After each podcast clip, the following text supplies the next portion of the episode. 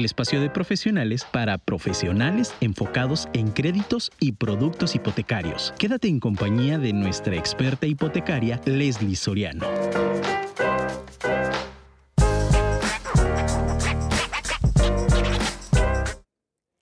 Saber para prever con el fin de poder. Mi nombre es Leslie Soriano, soy especialista en créditos hipotecarios y hoy vamos a hablar acerca de el ABC hipotecario. Bienvenidos a nuestro cuarto programa de Brújula Hipotecaria. Comenzamos.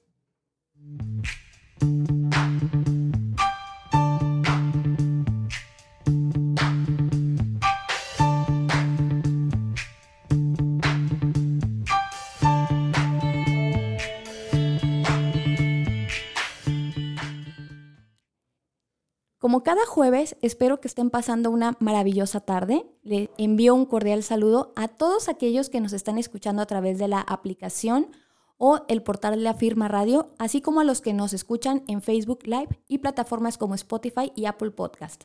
Te recuerdo el número en cabina para hacernos llegar tus dudas y o comentarios, triple 319 1141.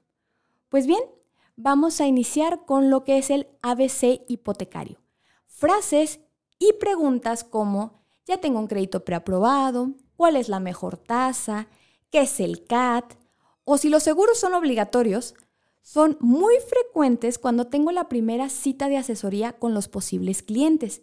Y seguramente en más de una ocasión tú también has, tenido estas dudas.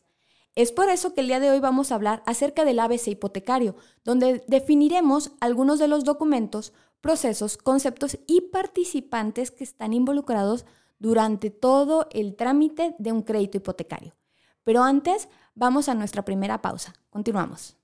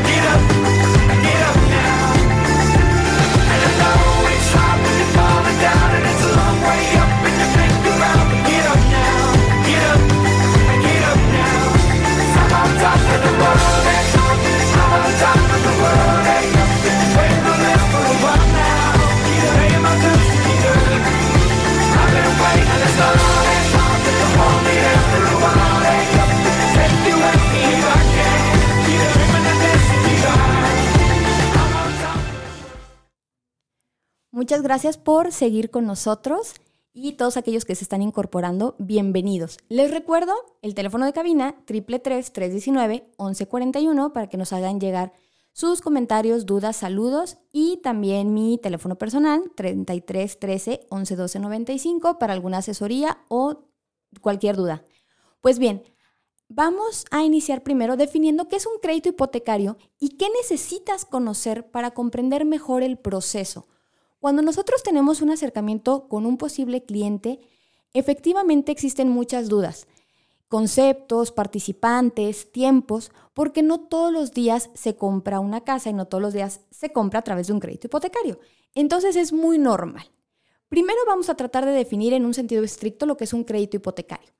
Es un financiamiento a largo plazo donde se deja una garantía hipotecaria y está destinado normalmente a temas como construcción, remodelación o adquisición de un inmueble, entre otros. En palabras más sencillas, es un préstamo que se realiza a un plazo determinado por parte de una institución financiera con un costo, es decir, los intereses. Y por lo regular se adapta a las necesidades de ahorro y pago del cliente. Por eso es que en muchas ocasiones, cuando tienen un acercamiento con un broker hipotecario, sí, nosotros lo primero que les presentamos es una propuesta conforme a lo que nos han platicado acerca de sus ingresos, el pago mensual, el valor de la propiedad que quieren adquirir, entre otros. Por último, los créditos hipotecarios se formalizarán siempre a través de una escritura pública para posteriormente ser inscritos en el registro público de la propiedad.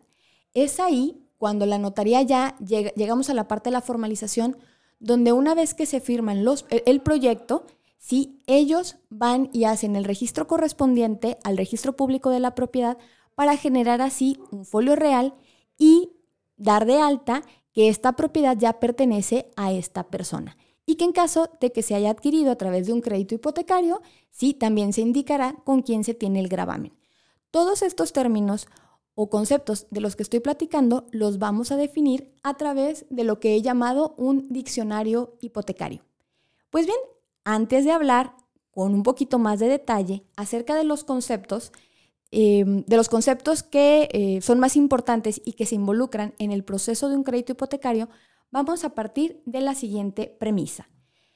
En un crédito hipotecario existen más participantes en la operación que solo el banco y el acreditado, y cada uno de ellos tienen una función determinada y un tiempo para llevarla a cabo. Es decir, no solamente es el banco, no solamente es el comprador, el vendedor, sino que vamos a involucrar procesos y participantes que nos van a llevar a buen puerto para nuestro crédito hipotecario.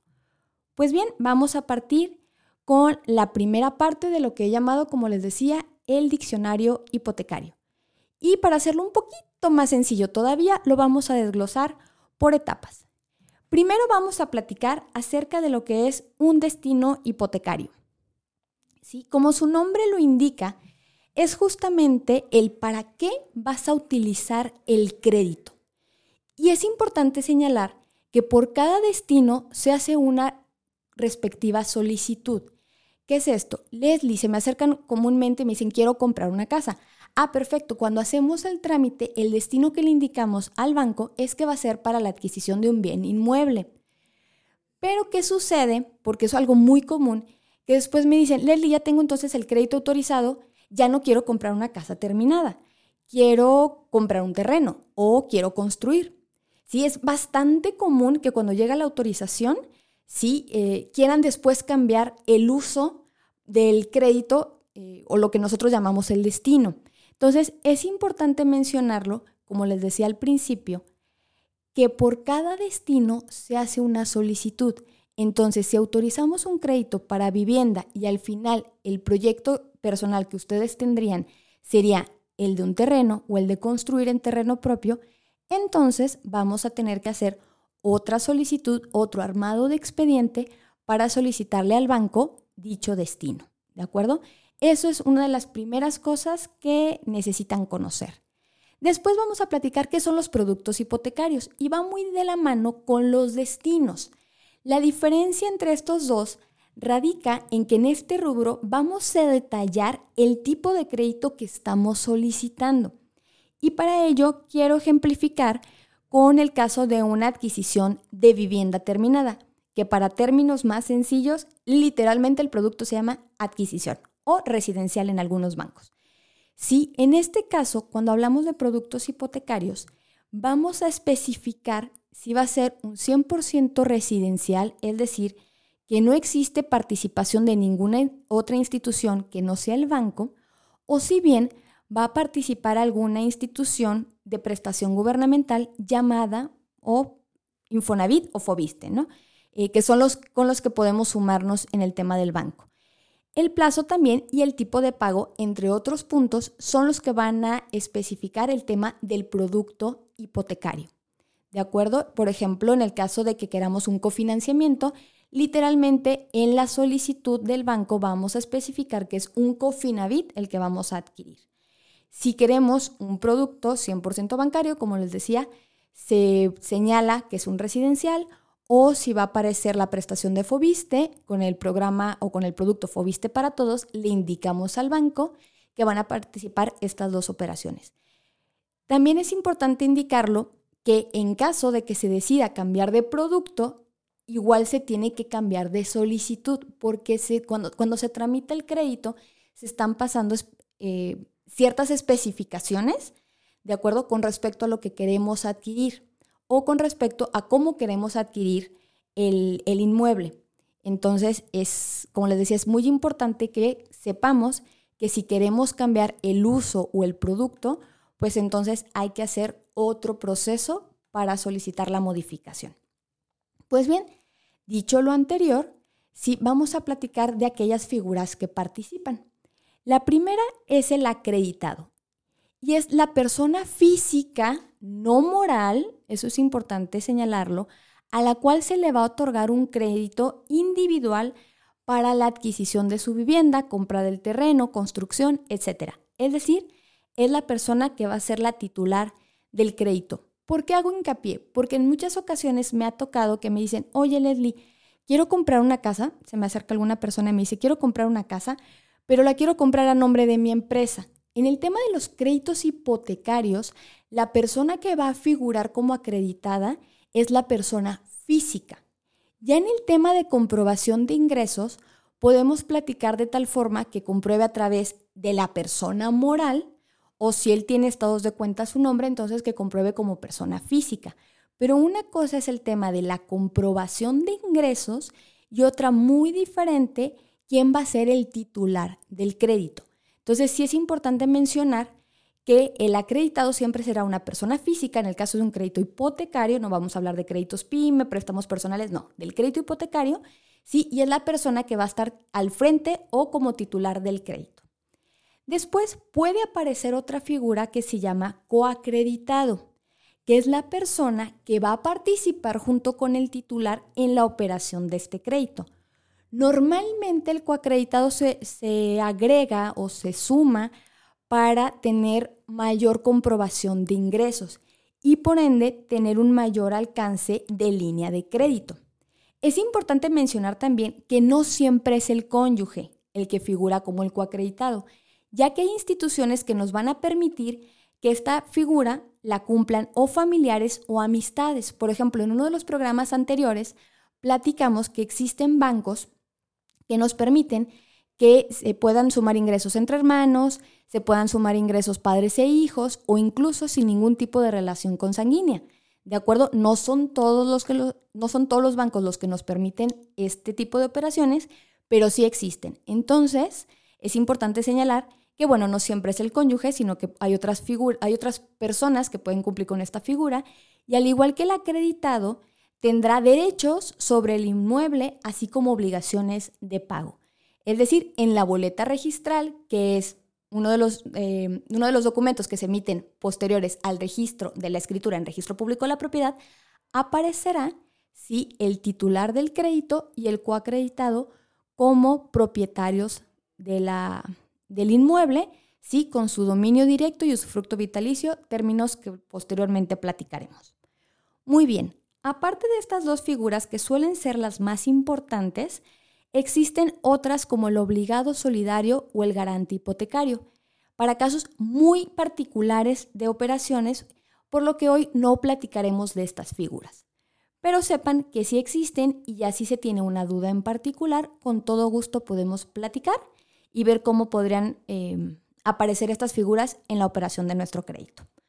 Muy bien, otra figura que aparece en la operación tiene que ver con la garantía. ¿Qué es la garantía hipotecaria? Pues bien, la garantía tiene la finalidad de asegurar al acreedor, o en este caso al banco, si el pago del crédito otorgado para la adquisición de la misma. Es decir, que en el caso de un crédito hipotecario, la garantía es el bien a adquirir o el bien que puede soportar el préstamo. Y lo voy a especificar. En el caso de, la compra de una casa o de un terreno, si la garantía o de una sustitución de hipoteca, la garantía como tal es el bien inmueble que vamos a comprar. Ese es el que queda grabado, que ahorita vamos a platicar lo que es el tema del gravamen. Es decir, se te presta un monto para que compres dicho inmueble y se va a registrar que tiene un compromiso de pago con esa institución. Esa es la garantía. ¿Qué sucede cuando no vamos a comprar, pero queremos un préstamo para invertir en algún proyecto, queremos un préstamo para viajar o porque tenemos necesidad de tener de momento flujo de efectivo? Ok, existen destinos como el, el crédito de liquidez, donde si bien no se está adquiriendo una propiedad, sí se va a dejar una garantía, que es una casa o un departamento, que sería la vivienda principal del acreditado, para entonces el banco le pueda prestar.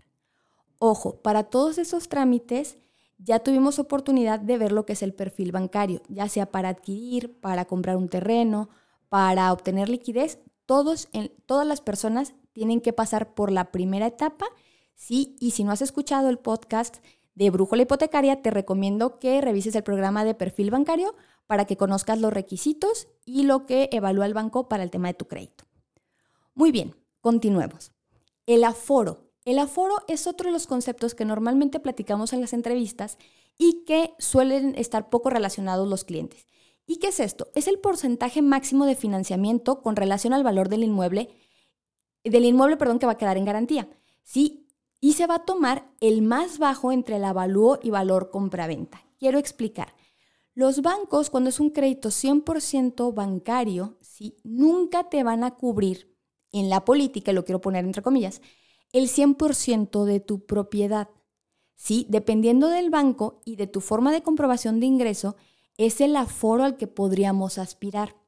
Por ejemplo, tenemos un banco como Scotiabank que si tú compruebas por nóminas, puede prestarte hasta el 95% del valor de la propiedad siempre y cuando tus ingresos lo soporten y tus egresos, que ahorita vamos a volver a tocar el tema de la relación pago-ingreso y la capacidad de endeudamiento. Pero bueno, si nuestros ingresos y nuestros egresos no lo permiten, nos pueden dar hasta el 95% del valor de la propiedad, ya sea en avalúo o valor compraventa, lo que resulta ser más bajo. Pero, ¿qué sucede cuando eres independiente? Normalmente los bancos nos prestarán entre un 5 y un 10% menos de aforo dependiendo de nuestra actividad. Entonces sí es importante mencionar porque cuando queremos hacer una operación, lo ideal es que sí contemos con un enganche. De acuerdo, con un enganche, sí, ¿por qué? Porque en el tema del aforo, pues no nos van a cubrir, como les decía, en su totalidad. ¿De acuerdo? Eso en el sentido estricto del aforo. Y de la mano vamos con el tema del enganche. Es justamente la diferencia a cubrir entre el precio de venta de una propiedad y el monto del crédito. La entrega del mismo es algo que van a pactar y van a acordar los participantes de la operación de compra-venta. ¿Por qué? Porque muchas veces me preguntan, oye Leslie, ¿y cuándo tengo que dar el enganche? ¿O a quién le tengo que dar el enganche? ¿O cuánto es de enganche? Ok, eso lo pactan ustedes los participantes de la operación. Hay lugares, por ejemplo, eh, normalmente cuando son desarrollos nuevos, que pueden pedirles el 10, 20 o hasta el 30% del enganche y la diferencia se cubrirá con el crédito. Hay otras ocasiones que simplemente les piden el 5 o el 10% y en algunos otros casos me han tocado operaciones que con el puro apartado se lleva a cabo, ahora sí que toda la gestoría y ya el día de la firma se cubre la diferencia. El enganche se le entrega al vendedor. Eso es importante porque hay una pregunta que me hacen muy, muy recurrente donde me dicen, ¿y el enganche se lo tengo que dar al banco? No, el enganche es para el vendedor. Eso es importante mencionarlo. Y como les decía, es un acuerdo entre ustedes. Ustedes como clientes, eso sí, me tienen que informar cómo va a ser el tema del enganche. Uno, para hacer las cifras correctas y saber cuánto se le va a solicitar al banco. Y dos, porque en el momento de formalizar, es decir, cuando vamos a llegar a notaría, yo le tengo que explicar a la persona licenciado o licenciada que lleve la operación si ya se hizo un pago, cuándo se hizo, cómo se hizo o si apenas se va a realizar y la forma en la que se cubrirá. ¿De acuerdo? Entonces es importante mencionarlo. Y como les decía, lo ideal es que siempre se cuente con enganche. Mi recomendación es que mínimo sea el 10% del valor de la propiedad. ¿Por qué? Porque puede suceder que a lo mejor el avalúo quede por debajo del valor compra-venta y tengas que cubrir una diferencia. O, eh, por ejemplo, el tema de los gastos notariales, que digas, bueno, tengo el 10, el 15, que se va a destinar una parte para la compra y otro para cubrir lo que respecta a mi proceso de escrituración. Términos que vamos a ver también un poquito más adelante. Ahora, algo súper común, súper común es la preaprobación de un crédito. No saben cómo me topo con personas que me dicen, Leslie, es que ya tengo una preaprobación o ya tengo un crédito preaprobado. Vamos a platicar un poquito la diferencia entre la preaprobación, la precalificación y lo que es una aprobación. Y realmente checar cuál es la que debes de tener. La diferencia entre los dos primeros términos radica en el análisis de la información. En el caso de la preaprobación, es una información que está declarada, mientras que en la precalificación es una información que está verificada. Por ejemplo, cuando vamos a, eh, cuando me topo con algunos clientes, me dicen, Leli, es que me llegó un correo por parte del banco donde me dicen que ya tengo un crédito preaprobado. Ok, es un gancho. ¿Por qué lo menciono como un gancho? Sí, a lo mejor eres cliente de ese banco, han visto que tienes manejo, tienes flujo de efectivo y entonces te, te sueltan el correo donde te dice tienes hasta tanto pero no han hecho un análisis de tu buró, no han hecho un análisis de tu actividad, no han hecho un análisis de tu expediente. Entonces, tener una preaprobación y no tener nada, te puedo decir que es casi lo mismo. Donde podemos avanzar un poquito y aún así no hay certeza, es la precalificación. En la precalificación, sí, eh, ya al menos se corrió el, el buro de crédito a través del robot del banco. Entonces, al menos por tema de buro y por tema de ingresos, tu expediente no ha sido rechazado.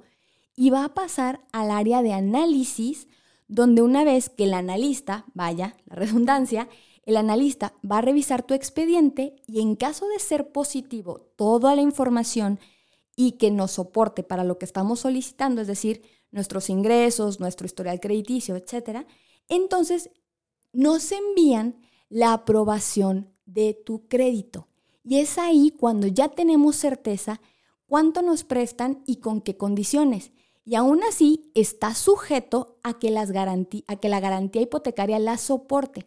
Lo que te decía, a lo mejor tú tienes capacidad para un crédito de 2 millones, pero vas a comprar una casa de 1.800.000. Entonces el banco va a ajustar toda la operación a 1.800.000, aunque tu aprobación haya sido de 2 millones. ¿Por qué? Porque para poder avanzar o para poder concluir a los participantes de la operación, es importante que tú como cliente seas acreditado y que la propiedad sea sujeta de ser garantía y cuánto vale según el valor comercial. ¿Sí? Entonces sí puede cambiar la aprobación conforme a la garantía que presentemos, pero es hasta ese momento en la aprobación donde ya podemos tener certeza que traemos un cheque en blanco para poder adquirir un bien inmueble. Los otros dos no nos pueden dar ahorita una garantía como tal, de que ya tenemos una autorización y que podemos ir a comprar. Mi recomendación siempre es, antes de ir a ver propiedades, revisa que sea sujeto de crédito. Es algo que siempre le digo a mis clientes, a mis prospectos, antes de que vayas a visitar propiedades, que, que te animes a soltar un, un apartado o dar un enganche, revisa que sea sujeto de crédito y que te puedan prestar la línea que necesitas. ¿De acuerdo? Ahora, vienen dos conceptos que también ya platicamos en, programas anteriores, entonces no voy a, ahondar mucho, que es la relación pago-ingreso y la capacidad de endeudamiento. La primera tiene que ver con que eh, te va a pedir el banco que compruebes en algunas ocasiones un 2 a 1 o un 3 a 1 de la mensualidad. Por ejemplo, hay bancos como Scotiabank que nos piden comprobar dos veces la mensualidad a pagar. Si vas a pagar 10 mil pesos, entonces tu ingreso tiene que ser mínimo de 20. Y hay bancos como Banamex que nos piden un 3 a 1. Es decir, por esos mismos, eh, por esa misma línea de crédito que nos daría una mensualidad de 10 mil pesos, nos van a pedir comprobar 30 mil. ¿De acuerdo? Ojo, y esto hablando de que sea poquito el endeudamiento que tengamos, porque es entonces donde aparece el otro concepto, la capacidad de endeudamiento, y es nuestra relación de ingresos versus egresos registrados en buro. Como lo vimos en un programa anterior, tiene que ver con que em, tienes una cantidad comprobable, te quitan cierto porcentaje que no van a tocar porque es para tu supervivencia y para tu, ahora sí que para tu tema de urgencias, este, cuestiones familiares, y el otro porcentaje de tu ingreso lo van a tomar como endeudamiento, restando primero los, los compromisos preexistentes en buro y lo que sobra es lo que tienes para pagarles un crédito. Entonces, si tienes mucho endeudamiento, te van a pedir comprobar más ingresos para tener un mayor alcance. ¿De acuerdo? Antes de continuar con esta lista de diccionario hipotecario, Vamos a nuestro segundo corte y continuamos.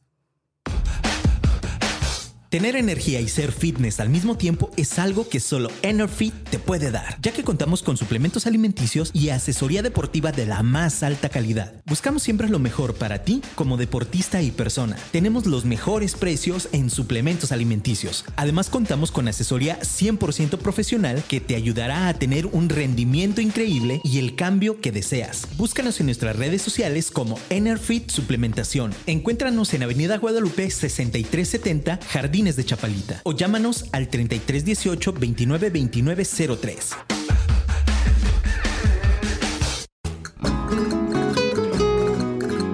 Cocina Española es un lugar para degustar lo mejor de España y su cultura, con una increíble variedad de comida española acompañada de un buen vino y bocadillos. Además podrás gozar de increíbles eventos de flamenco mientras disfrutas un momento agradable en compañía de tu familia o amigos. Estamos en calle Justo Sierra 2047, Colonia Ladrón de Guevara, en Guadalajara. Haz tu reservación al 3323 03 3019.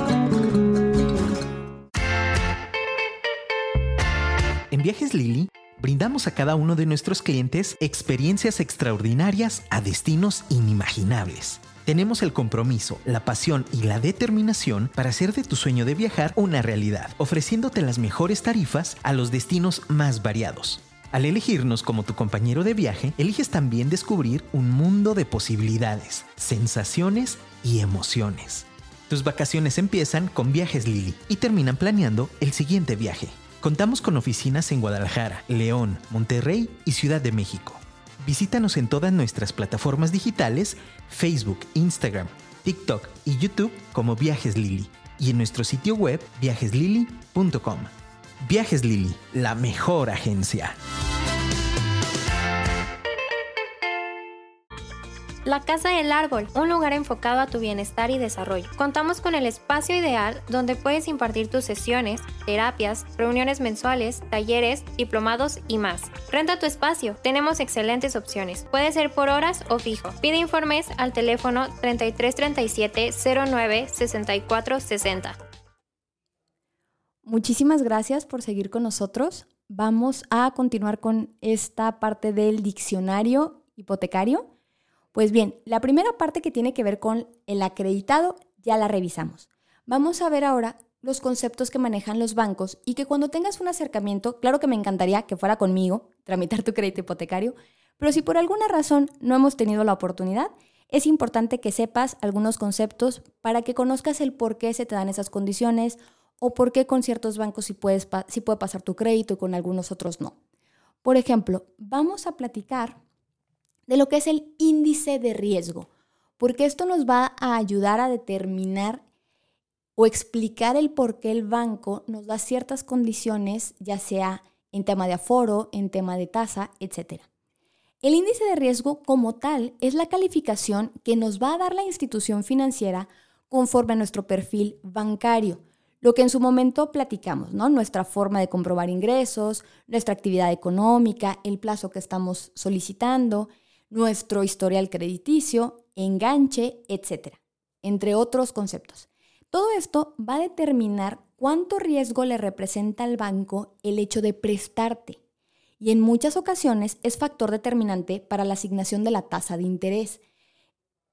Y se los platico porque hay bancos, por ejemplo, que tienen una tasa específica para el producto. Por ejemplo, tenemos bancos que nos dicen, ah, Scotiabank, por ejemplo, en el esquema de pagos oportunos la tasa es 9.95.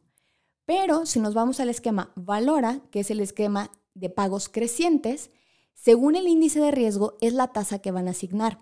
Tenemos otro banco como Banorte, ¿sí? que también maneja cuatro tasas. Entonces, muchas veces me han dicho, oye Leslie, es que yo ya escuché que tal banco tiene tal tasa y esa es la tasa que quiero. Espérame, claro que me encantaría que te dieran esa tasa, pero déjame ver cómo es tu perfil y qué índice de riesgo va, a otorgarte el banco para saber si podemos tener esa tasa o si va a ser una tasa más alta. ¿De acuerdo? Eso es, eso es importante mencionar porque, les decía, muchas veces pues, se, se acercan los prospectos o los clientes y lo primero que me preguntan es cuál es la mejor tasa o escuché que este banco trae esta tasa, pero no han visto las letras chiquitas, ¿no? El tema del plazo, el tema del aforo, entre otros. Entonces, em, el índice de riesgo, como les decía, es un factor determinante para saber cuánto nos van a prestar y qué tasa nos van a asignar. Ahora, cuando hablamos de conceptos en una tabla de amortización, vamos a ver que existen, por ejemplo, el capital, la tasa de interés, los seguros, las comisiones y voy a explicarte brevemente qué es cada uno. El capital se entiende evidentemente como la cantidad de dinero que se va a financiar por un acreedor a una persona pues que va a ser el acreditado, ¿no? Literalmente, ¿cuánto me estás pidiendo? Dos millones, ese es el tema del capital.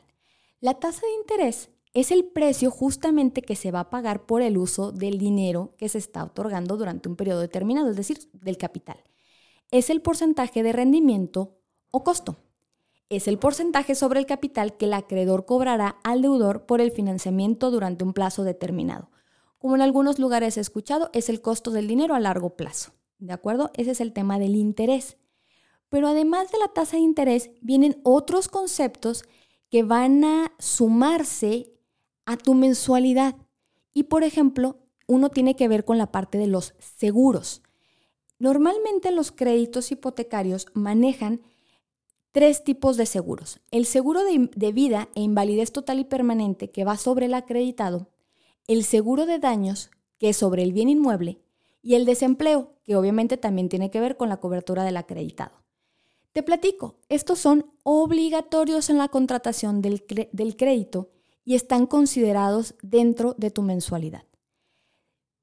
¿El precio es el mismo en los bancos? No. Si bien los incluyen, es decir, trae el seguro de vida, el seguro de daño, seguro de desempleo, según las coberturas y las condiciones que cada banco va a tener de sus aseguradoras, pues es el costo que te va a salir con cada banco. Por ejemplo, hay bancos que tienen unas coberturas muy amplias y por ende más o menos pagas, por ejemplo, 800, 900 pesos por una línea de crédito de a lo mejor 1.200.000. Estoy dando ahorita números al azar mientras que en otros bancos puede ser un poco menor la, mensualidad que corresponde a la parte de seguros o un poquito mayor. ¿Por qué? Porque va a variar en el tema de las coberturas. Pero como te decía, son obligatorios. También es una pregunta muy frecuente cuando me dicen, ¿es que si los tengo que contratar? Sí. Y en su momento, cuando hablemos ya de los productos, de los destinos y productos hipotecarios a más detalle, mencionaremos qué tipos de coberturas son los de cada uno. Después viene la comisión por apertura. Se paga en una sola ocasión al momento de la formalización del crédito, es decir, a la hora que se firma la hipoteca y normalmente se descuenta del crédito. Es decir, te autorizaron una línea de un millón de pesos, más o menos oscilan el 1%, te descuentan esos 10 y quedan los otros, el otro dinero o el otro efectivo para cubrir otras cosas, entre esos la compraventa. Es importante mencionar también que en algunos casos no es obligatoria y voy a explicar. Hay bancos que ahorita, por ejemplo, por si están interesados en sacar un crédito hipotecario, ahorita hay bancos que te regalan la comisión por apertura. Hay otros bancos que te regalan también el avalúo. Entonces, son conceptos o son eh, son montos que los bancos nos pueden regalar, pero que en caso de que no estemos en promoción, es importante que te enteres que la mayoría de los bancos sí tienen una comisión simplemente por el hecho de formalizar tu crédito. Después viene una comisión por administración, que es la cantidad de dinero cobrada por la institución financiera derivada del manejo de la cuenta del crédito. Y también ya viene, igual que el, tema de los seguros, considerado en el pago mensual de tu hipoteca. Es decir, esta, eh, si han tenido oportunidad de ver tablas de amortización de algunos bancos, verán que existe una comisión por administración y esa va a ser durante toda la vida de tu crédito. Ojo, cuando hablo de vida de crédito no estoy hablando de plazos forzosos. Podemos tramitar un crédito a 20 años y liquidarlo en 10, ¿de acuerdo? Pero sí es importante mencionarte que esta comisión va a estar presente todo lo que dure tu crédito. La comisión por administración, por otro lado, es la cantidad de dinero cobrada por la institución financiera, perdóname, la comisión por investigación son, eh, es la cantidad que va a cobrar el banco por haber comprobado todo y cada uno de los datos y referencias brindadas en tu solicitud y en tus documentos. Es decir, algunos bancos, ustedes se van a dar cuenta, que añaden este costo al monto final de la hipoteca. También se cobra en una sola ocasión y se descuenta del crédito igual que la comisión por apertura. Es decir, hay bancos que por llevar a, cabo este proceso de investigación de tus referencias, de tus documentos, hablar a tu trabajo, etcétera, por investigarte, te generan un costo que se va a cubrir en una sola ocasión. Todo esto se los platico para llegar a una de las cosas más importantes en el tema del crédito, que es el CAT. ¿Qué es el CAT? Es el costo anual total del financiamiento expresado en términos porcentuales anuales que, para fines informativos y de comparación, incorpora la totalidad de los costos y gastos inherentes a los créditos. ¿Por qué es importante el CAT? Porque muchas veces la gente se acerca y me dice, es que quiero la mejor tasa. Realmente, donde te tienes que fijar, aunque la tasa es importante, donde te tienes que fijar es en, el CAT. El CAT es lo que va a determinar tu pago mensual. Entonces, me ha pasado, por ejemplo, comercial, un producto que se llama Santander Free, que nos regala seguro, nos regala avalúo, nos regala comisión por apertura que el CAT y la tasa es prácticamente la misma. Entonces, aunque aparentemente es una tasa más alta que algunos otros productos hipotecarios, ya cuando llegamos al tema del CAT, resulta ser un crédito más barato, en la mayoría de los casos. Entonces, es importante que cuando hagamos este análisis de la información, un punto detallado o un punto determinante sea revisar el tema del CAT. Vamos a otros, a otros conceptos que también participan en el crédito. Por ejemplo, el avalúo, si es el informe realizado por la, unidad de evaluación para determinar el valor comercial del bien inmueble. Esto ya es en la segunda etapa de la operación de tu crédito y ya se va a aplicar el avalúo sobre el bien inmueble que quieras adquirir. Este nos va a determinar cuál es el valor comercial y sobre todo si es una garantía sujeta de crédito, porque de repente puede ser que no cuente con lo que se necesita para ser sujeta y entonces no nada más es un tema de, ah, es que no es que no, es que no valga esto, simplemente no cuenta con la iluminación, la ventilación, los, los materiales para ser sujeta de crédito y por ende esta casa no se acepta por el banco. Ese tipo de cosas son determinadas en el avalúo. A la par de que se manda a la unidad de evaluación para hacer la visita y la evaluación del inmueble, se asigna tu expediente a una notaría que está dentro del padrón del banco. Y es justamente el notario, donde aquí entra ya su participación, que es el titular de la función pública consistente en dar fe de actos jurídicos perdón, que ante él se celebran. Es decir, es justamente con quien vamos a formalizar nuestra hipoteca.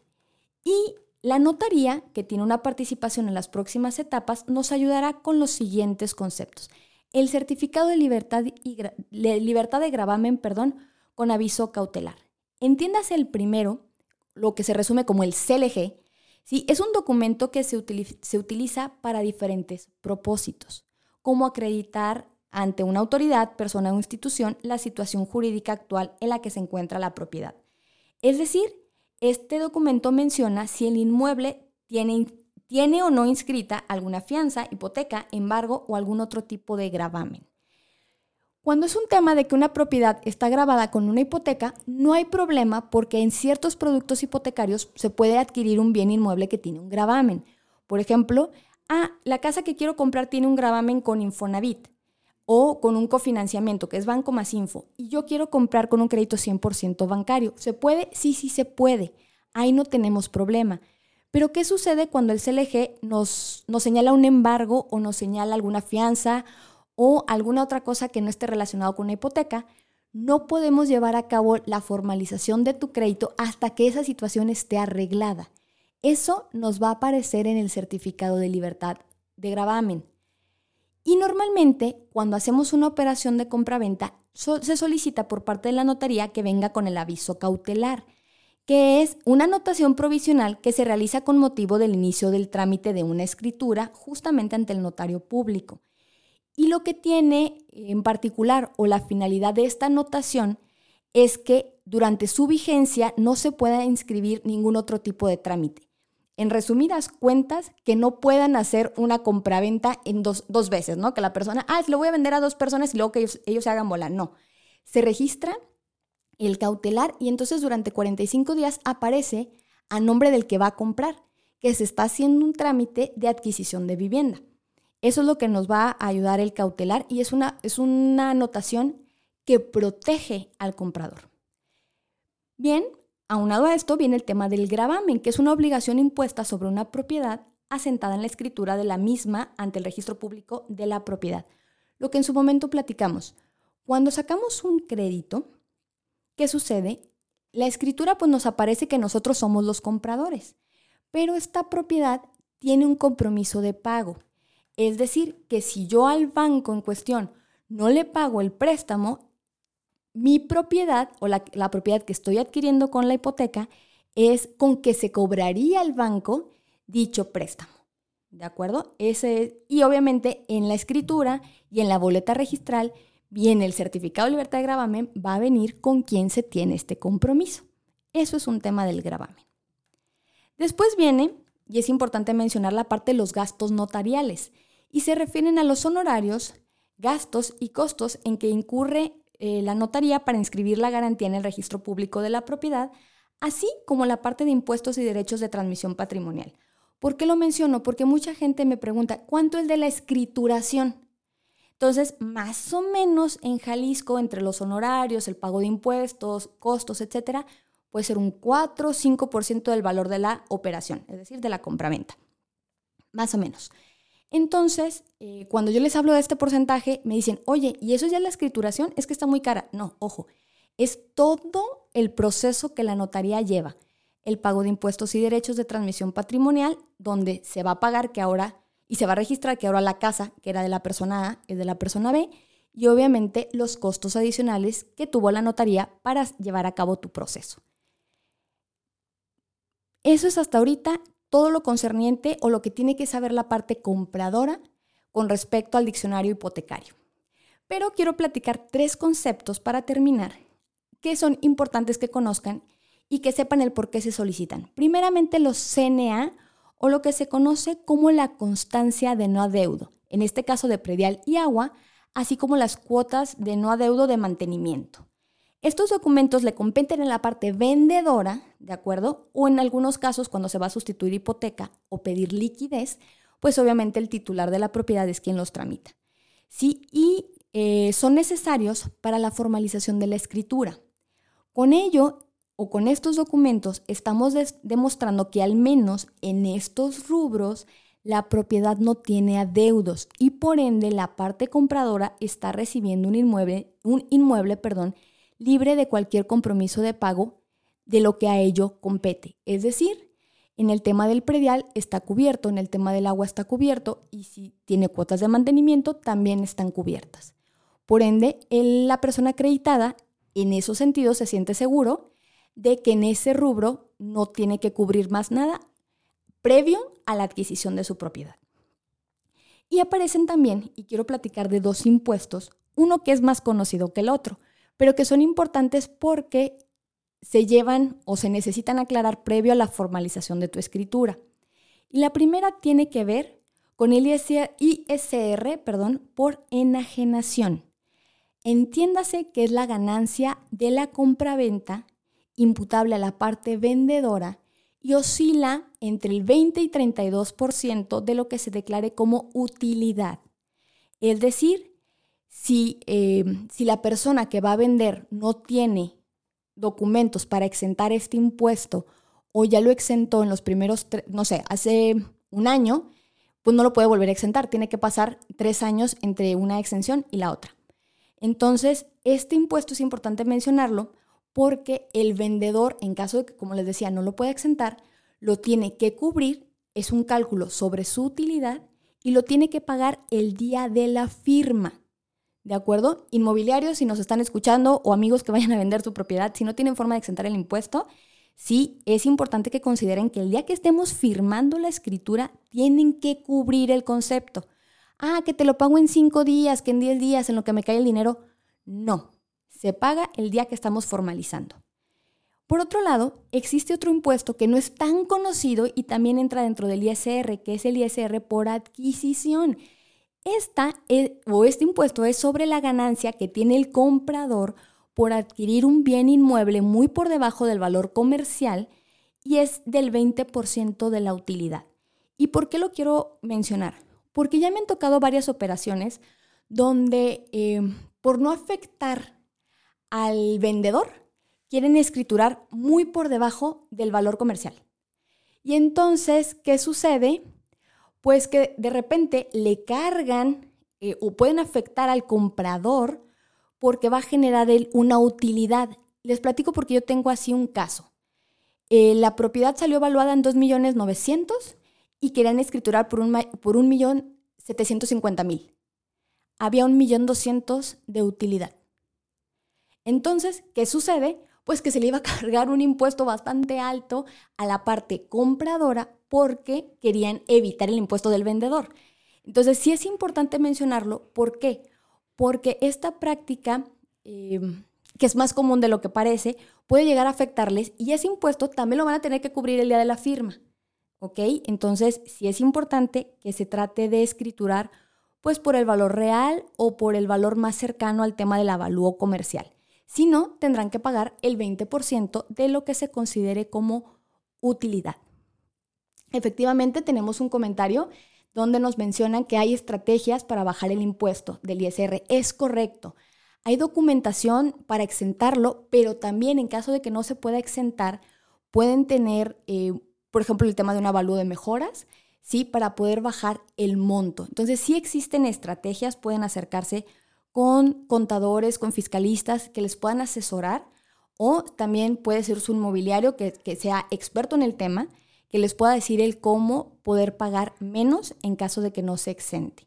¿De acuerdo? Pero sí es importante mencionarlo, como les decía, porque muchas ocasiones llegamos a las firmas, no les dicen y qué sucede, se puede caer en ese momento la operación porque no estaban enteradas las partes que tenían que pagar un determinado monto en ese momento. Yo sé, yo sé que es muchísima información la que estamos platicando, por eso te invito a que en caso de, em, en caso de querer recibir más información o despejar alguna duda, tengan un acercamiento con su servidora. Pueden buscarme a través de Facebook, que me encuentran como SG Brokers en mi página este, de, de, broker como tal. Mi correo lsoriano.socasesores.com o bien al teléfono 33 13 11 12 95. Te agradezco muchísimo que me hayas acompañado. Quiero aprovechar, no me quiero ir antes, eh, sin enviar un saludo a un muy buen amigo mío, que también es asesor, asesor inmobiliario en Grecia Bienes Raíces, Armando Harrigan. Ahí tienes tus saludos, es que ya lo vi. Este, muchísimas gracias por conectarte, Armando. De hecho, más adelante lo vamos a tener como, como entrevistado, ¿sí? Porque vamos a platicar qué ventajas tienen los, los inmobiliarios de trabajar con brokers y viceversa. Entonces, te agradezco muchísimo a todos nuestros radioescuchas que se conectaron. Les recuerdo, me pueden buscar en mis redes, en mi celular y nos escuchamos nuevamente el próximo jueves en punto de las 3 de la tarde. Soy Leslie Soriano y esto fue Brújula Hipotecaria. Nos vemos.